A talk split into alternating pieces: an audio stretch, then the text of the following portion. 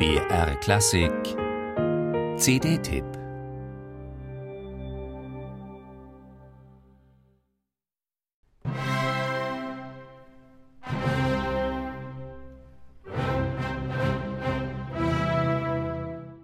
Eine absolutistische Huldigungsoper aus der Feder des längst verblichenen Hofdichters Metastasio Mozart, der gerade an Schikaneders Zauberflöte arbeitete, hätte sicher einen großen Bogen um dieses unzeitgemäße Libretto gemacht, wenn nicht ein kaiserlicher Auftrag damit verbunden gewesen wäre.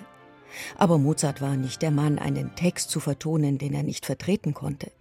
Er suchte sich in Caterino Mazzola einen literarischen Mitarbeiter, der kürzte die stereotype Vorlage gehörig, krempelte sie um und schmiedete Ensembles und große Szenen aus der starren Folge von Rezitativ und Soloarie. Ridotta a vera opera, schrieb Mozart auf die Titelseite, denn erst jetzt war für ihn echte Oper daraus geworden.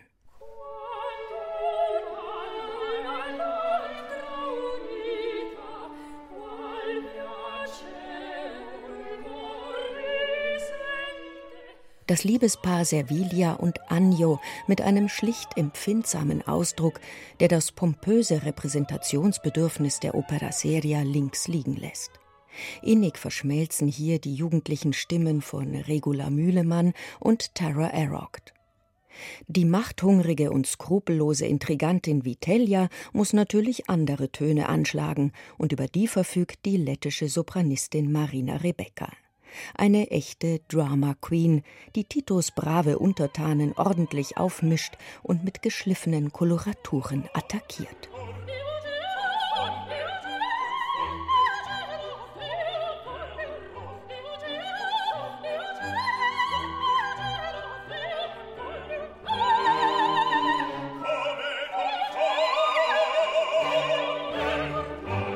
Hoffnungslos verfallen ist dieser Lady der arme Sesto, Titos engster Vertrauter. Hin und her gerissen zwischen Freundestreue und Leidenschaft, lässt er sich von Vitellia als gefährliche Waffe gegen den Kaiser instrumentalisieren. Der quälende Zwiespalt seiner Gefühle macht Sesto zur eigentlichen Hauptfigur der Oper. Jedenfalls, wenn die einstige Kastratenrolle von einer fulminanten Sängerin wie Joyce Di Donato interpretiert wird. Der amerikanischen Mezzosopranistin gelingt ein packend vielschichtiges Seelenporträt zwischen Zärtlichkeit, Sehnsucht, Selbsthass und Verzweiflung.